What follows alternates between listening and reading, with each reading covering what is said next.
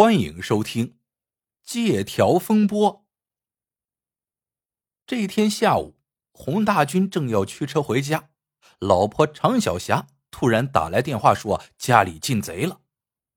洪大军到家后才得知，贼不但偷走了常小霞的金项链、金戒指和笔记本电脑，还把一张十万元的借条也给偷走了。借条是洪大军的哥们刘杰写的。十个月前，刘杰打算开个工厂，因为资金不够，来求洪大军帮忙。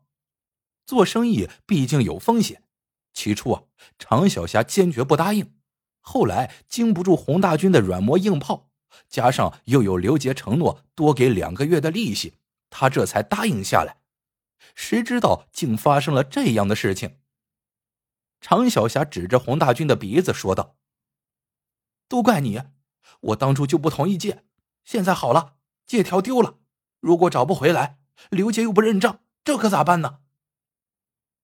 可洪大军十分自信，他安慰妻子：“放心，刘杰是我的铁哥们他绝对不会干出见利忘义的事情的。”接着，洪大军报了警，警察赶来后查看了现场，也做了笔录。虽然洪大军很信任刘杰。但为防万一，他向朋友请教遇到这样的事情该怎么处理。朋友给他出了个主意，让洪大军呢偷偷录个音，只要刘杰承认借钱，录音就能当证据了。随后，洪大军立马给刘杰拨了电话，准备录音。没想到，没等他张口，刘杰就主动提出借钱的事情。刘杰说，他正在外地和一个大客户谈生意。三天后回家，回到家以后就把借款连本带利一块给还了。挂了电话，洪大军舒了一口气。转眼三天过去，洪大军大清早起来，一直等到下午四点多也没等来刘杰，他有些急了，于是主动给刘杰打电话：“刘老弟，我思来想去，都觉得多收你两个月的利息，这样不合适。”呃，要不这样，你只把本金和十个月的利息给我就行了。刘杰笑着说：“谢谢洪哥，那你算一下，两千元十个月的利息是多少？”洪大军惊出一身冷汗：“兄弟，你不是在开玩笑吧？你借的可是十万呢！”刘杰冷哼一声：“开玩笑的是你。”我只借了两千，你却说十万，想让我还十万也行，请拿出证据。说完，刘杰就挂断了电话。洪大军大吃一惊，他猜刘杰一定知道了借条被盗的事情，幸亏自己有录音，要不然呢，这钱还真要不回来。于是他拿出手机把录音放了一遍。可录音放完，洪大军傻眼了。刘杰在录音里只承认要还钱，对钱的数额却只字未提。常小霞气得边哭边跺脚，责怪洪大军录音时咋就没发现问题。洪大军也狠狠扇了自己一耳光。哎，都怪我太信任刘杰了，要不是刚才打电话，打死我也不相信他居然是这种人。事已至此，两人只好另想他法。看还能不能进行补救。突然，洪大军眼睛一亮，他记起一件事：一个月前，他曾和刘杰还有一个叫王虎的朋友一起喝过一顿酒，在饭桌上，刘杰提过借钱一事。当时，刘杰还一个劲儿的夸洪大军仗义呢。为了说服王虎能给自己作证，洪大军当即给王虎打电话，邀他出来喝两杯。两人在一家饭店刚落座不久，洪大军的手机响了。洪大军只看了一眼，就气愤的挂掉了。王虎问洪大军：“洪哥，谁来的电话？你咋不接呀？”洪大军哼了一声，说道：“还能有谁？是刘杰那个大骗子。”接着，洪大军就把近来发生的倒霉事一股脑的说了出来。王虎得知刘杰的所作所为之后，也很气愤。洪大军觉得时机已经成熟，斟了一杯酒，求王虎帮他作证。王虎想也没想，接过酒杯，一仰脖干了。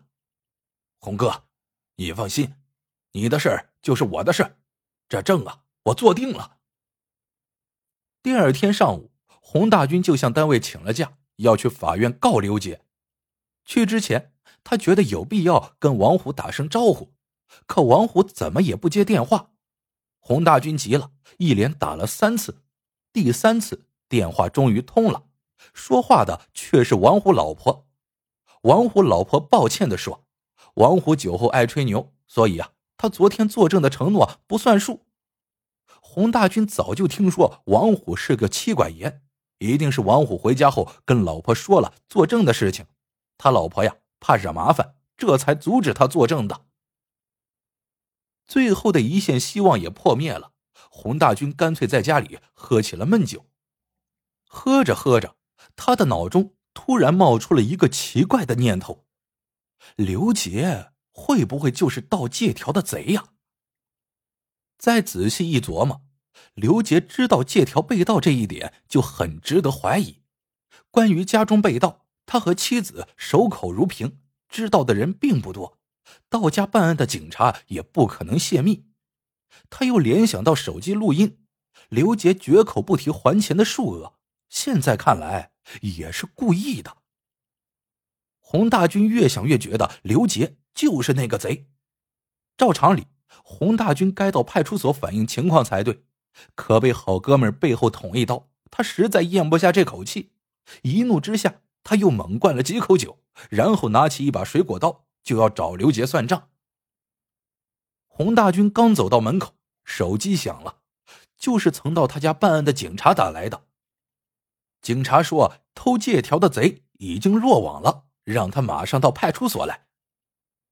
刚才还怒不可遏的洪大军一下子消了气，他忙放下水果刀，赶往派出所。到了派出所，洪大军看到刘杰正坐在一张椅子上，一个贼眉鼠眼的小伙子双手背靠，正蹲在地上。警察指着刘杰对洪大军说：“你呀，可得好好谢谢刘杰同志。”这个贼就是被他捉住的。洪大军一时目瞪口呆，刘杰见状就把所有的真相说了出来。其实啊，借条被盗的事情，刘杰一开始并不知道。刘杰是个很讲信用的人，他从外地回到家，取了钱后，正要去还给洪大军，突然他接到了一个陌生电话，打电话的人说三天前。他入室偷了张借条，想一万元卖给刘杰，怕刘杰不信，贼还一字不差的念出了借条上的内容。刘杰觉得他碰到了个笨贼，就像那个贼说道：“现在我已经知道洪大军手里没有借条，只要我不认账就行了，为什么还要花一万元去买借条呢？”那个贼冷哼一声：“如果你不买。”我还可以再卖给洪大军，到时候你连本带利要还的可不止十万。听到这话，刘杰暗吃一惊，他没想到这个世上竟然有偷了东西还打算勒索失主的贼。他灵机一动，决定将计就计，假意去买借条，在交易的时候把贼捉住。刘杰相信自己有这个实力。他自幼习武，一个人对付两三个壮小伙不成问题。主意打定，刘杰为让贼相信他是诚心买借条，故意讨价还价了一番。两人最后约在一个偏僻的小山上交易。挂了电话，刘杰本打算给洪大军打个电话，后来又想，倒不如把贼捉住后再给他一个惊喜更好。于是他带了一万元赶到了约定地点。可没想到，贼没见到洪大军的催款电话，倒打来了。刘杰暗想，说不定那个狡猾的贼正在附近暗中观察他。如果他答应如数还钱，贼一定会溜走。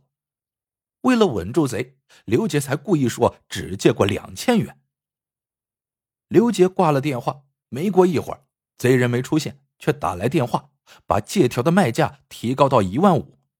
刘杰不同意，双方僵持了一会儿之后，才重新约定第二天早上七点还在小山上见面交易。刘杰回到家后，想打电话给洪大军好好解释一下，谁知正在气头上的洪大军却怎么也不肯接电话。第二天一早，刘杰就带着钱去山上与贼交易。拿到借条之后，刘杰三拳两脚就把贼放倒了，然后一路送到了派出所。